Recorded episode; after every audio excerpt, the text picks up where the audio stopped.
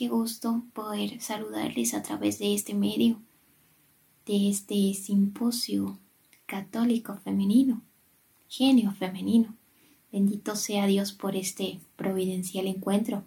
Agradezco la invitación. Me presento, mi nombre es Taira Fiat. Administro para gloria de Dios la página denominada Fe y Amor Católico en Facebook, Instagram, Twitter y recientemente nos hemos ya adentrado a lo que es página web a través de www.feyamorcatólico.com. Les invito a que también puedan seguirnos en estas redes sociales. El fin único siempre es glorificar a Dios y ganar a muchas almas para el cielo, para la vida eterna. Y bueno, dentro de de los temas que, estaba leyendo, viendo, meditando, pues se me ocurrió uno, ¿no? Eh, imagino que es por parte del Espíritu Santo. Se denomina Las Samaritanas del Nuevo Milenio y exclusivamente se basa en el Evangelio según San Lucas 10, desde el 29 que nos cuenta Jesús a manera de parábola, que es como responde a un personaje bíblico. Dice lo siguiente, pero él queriendo justificarse preguntó a Jesús, ¿y quién es mi prójimo? Jesús le respondió, bajaba un hombre de Jerusalén a Jericó y cayó en manos de unos bandidos, que después de despojarle y darle una paliza, se fueron dejándolo medio muerto.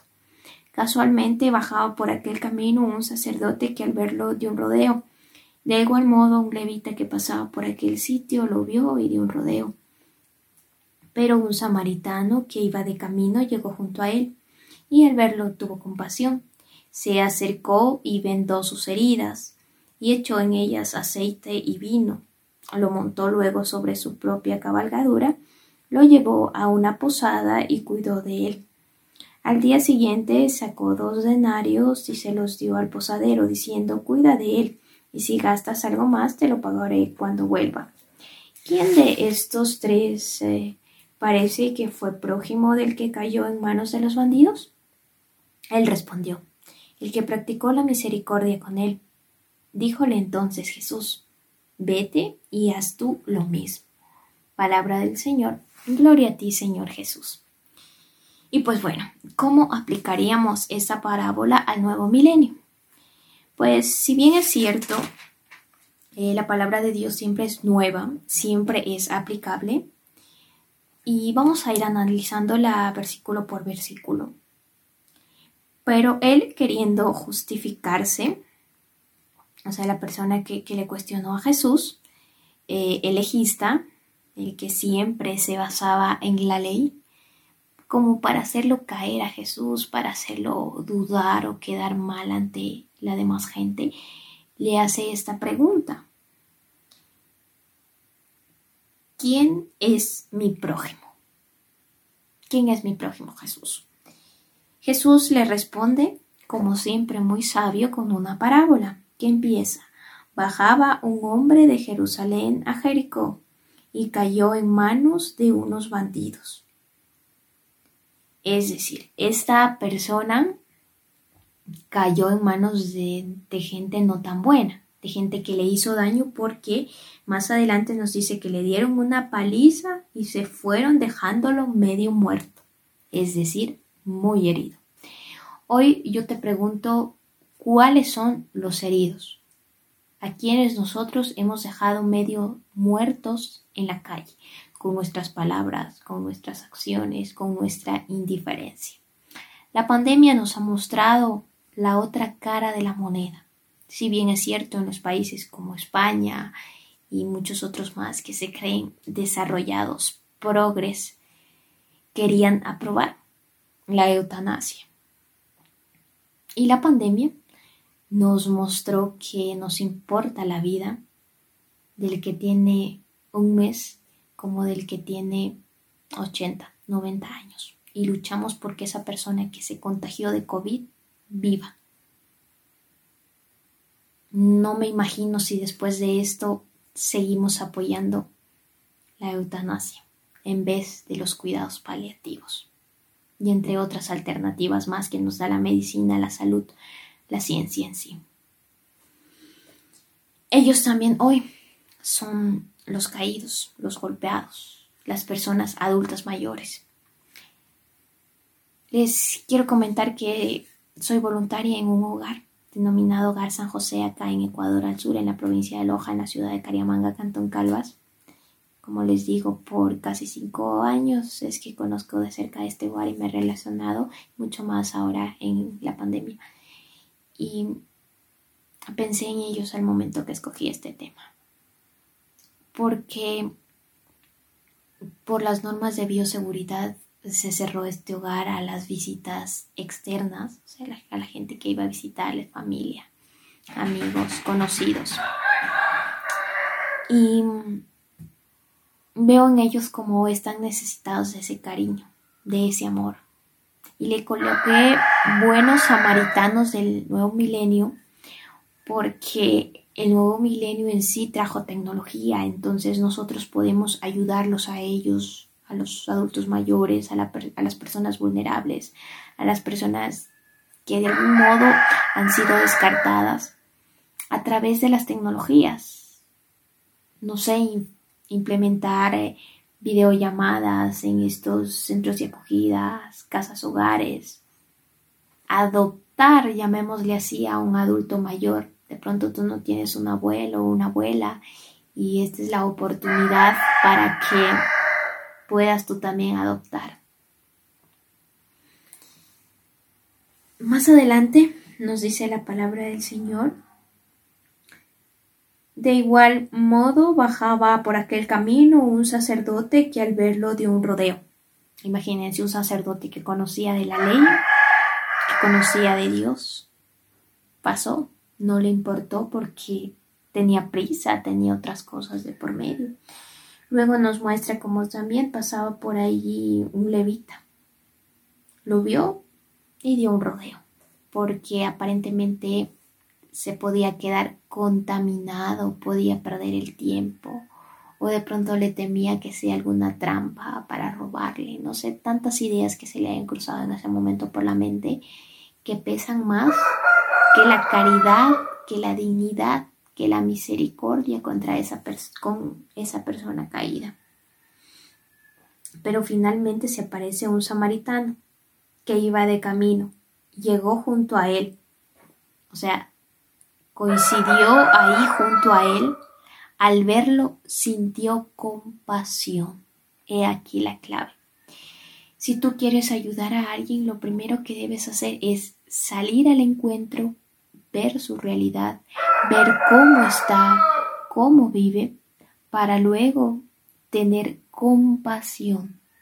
Porque nadie ama lo que no conoce, no puede sentir compasión si no sabe sobre, sobre su vida, sobre su pasado, sobre su presente y lo que le espera. Tuvo compasión, se acercó, una vez que conoce, tiene compasión, se acerca para ver más más cerca la realidad. Vendó sus heridas. Aquí va la acción. Después de ver, sentir compasión, nuevamente acercarse, va a la acción de vendar sus heridas y echa en ellas aceite y vino. Luego hace otra acción más grande, lo monta en su caballo lo monta en su caballo, en, su burrito, y pierde él el viaje que tenía preparado. Yo no sé si era un comerciante, qué tendría en mente, qué sería el plan. Y no dice, mi plan, mi misión en este ratito vale poco en comparación a la dignidad de la persona. Aquí se me viene otra cosa más para los buenos samaritanos de este milenio el aborto. Si bien es cierto, nos parece que la solución a los casos de violación o a los casos de eh, concepción, llamémoslo así, embarazo no deseado, se quita fácilmente con el aborto. cuando esa no es la solución. Si bien es cierto, no serán bolsa de células, un feto, un embrión no es nada porque por sí solo no puede valerse. Y no es cierto, porque ese embrión tiene vida y no lo podemos condenar así porque va a potencia. Y otra cosa importante es que ese embrión tiene su propio código genético muy aparte del de sus progenitores, el de su madre, el de su padre. Entonces no podemos hablar de tener una libertad sobre otro ser vivo que no tiene mi mismo código genético, por más que esté en mi ser, pero es otro cuerpo, no es otro yo, es otro cuerpo porque tiene su dignidad, tiene su personalidad. Es, el ser humano vale por lo que es, no por lo que está destinado a ser, no por lo que tiene, no por el contexto en el cual va a nacer o se procreó, sino por lo que es un ser vivo, una persona, un ser humano por arriba de la condición animal. Ahora vemos que se da, llamémosle así, más importancia a las mascotas. Si vemos en redes sociales ponen tantos me entristece cuando matan a un perrito, cuando se pierde una perrita, un cachorrito, de cualquier raza que sea o así no sea de raza. Dan muchos me entristece o me enoja, comentarios de que no, que cómo puede haber gente que les haga daño. Pero cuando suben un, un ser humano mutilado, asesinado dentro del vientre materno, se alegran, se alegran porque fue producto de una violación, porque no fue deseado y cuando esa no es la forma de erradicar ese problema. El problema en sí es la persona que hace daño, no el que vino por medio del que hizo daño. Esta es otra forma también de curar, vendar, pero primero acercarnos, acercarnos para estos seres humanos y sobre todo tener compasión del no nacido, compasión de la persona que aunque sea un embrión, un feto, tiene dignidad. Si tú no te compadeces por un ser humano en gestación, discúlpame, pero creo que sería difícil que te puedas compadecer de algo más. O serías un hipócrita, una hipócrita, si te compadeces más de un animal que de una persona en esta condición. Y me van a disculpar, no es que no me gusten las mascotas, me encantan, de hecho tengo una, tengo un perrito. Lo, lo amo, lo quiero con todo mi corazón, pero más dignidad tiene el ser humano. O sea, no con eso digo que está bien el maltrato, que los maten, no, no, no. Quiero decir que, que vale más, oye, una vida, una vida humana. Más adelante nos dice que ya lo lleva en su cabalgadura, luego lo lleva a una posada y pide que cuiden de él. Aquí es algo importante. Si bien es cierto, tú y yo no podemos combatirnos contra, contra toda el hambre y la miseria del mundo. Pero entonces nuestra misión, ¿cuál sería? Aportar, sentir compasión a medida de nuestras posibilidades y tratar de canalizar a la persona sufriente a algún lugar o llevarlo con algunas personas que lo puedan ayudar. Aquí, por ejemplo, el caso de una persona adulta mayor que se encuentra con algún problema de salud, llevarlo donde un médico, donde algún psicólogo, donde algún nutricionista, dependiendo cuál sea la necesidad, facilitarle la medicina, los pañales, las cremas, muchos artículos que ellos necesitan. Igual con el tema del aborto, no es solamente decir no, no lo mates, no lo abortes, sino también darle la posibilidad a esa mujer para que se sienta amada, para que se sienta bendecida, para que pueda sanar, vendarle las heridas de pronto de, esa atrocidad que hicieron con ella, brindarle la ayuda profesional, la ayuda humana que esta persona necesite. Igual para todos los casos de las personas sufrientes, pues se enmarca en esto, en llevarla a alguien que lo haga y a medida de nuestras posibilidades, pues cubrir los gastos, ya sea económicamente, o cubrir también los gastos con nuestro tiempo, con nuestra escucha, con nuestra mirada compasiva. Finalmente dice eh, que el prójimo nos dice, ¿quién de estos tres te parece que fue prójimo del que cayó en manos de los bandidos? Pues él responde, el que practicó la misericordia con él. Es así, el que practica la misericordia, ese es el que de verdad debería llamarse prójimo. Porque si tú y yo no somos compadecidos, misericordiosos con la persona sufriente, mucho más en este tiempo de pandemia, algo tenemos que cambiar, algo está mal en nosotros. Jesús le dice finalmente, cierra la parábola con este versículo, que es el 37, vete y haz tú lo mismo.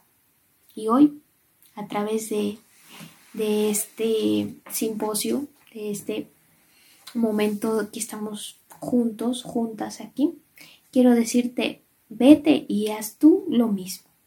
Sé la buena samaritana de este nuevo milenio, sé el buen samaritano de este nuevo milenio, que la tecnología, que las redes sociales, que nuestra forma de vida nos acerque a las personas sufrientes, dolientes, adoloridas. Y no solo aquellas que necesitan lo material, sino también lo espiritual. Te recomiendo que busques en tu país, en tu ciudad, una casa hogar en la que puedas ser voluntario o voluntaria y ayudes a que estas personas no se sientan solas. Y si no puedes entrar a esta casa hogar por las normas de bioseguridad, te invito a que pidas un número de contacto para que les puedas hacer videollamadas a los adultos mayores, puedas compartir con ellos, puedas darles de tu tiempo de tu escucha y también a medida de tus posibilidades económicas. Igual con cualquier obra asistencial, no sé, que sea lo que más te guste a ti, en lo que te sientas una persona realizada, una persona que cumple la misión de Dios y hace la voluntad a través de, estas obras, porque hay muchas en nuestra iglesia y también fuera de ella, pero qué mejor que apoyemos las obras de nuestra iglesia. Y si desean apoyar el hogar en el cual yo soy voluntaria, por favor, busquen en Facebook Hogar San José y ahí les va a salir la ubicación Cariamanca, Loja, Ecuador.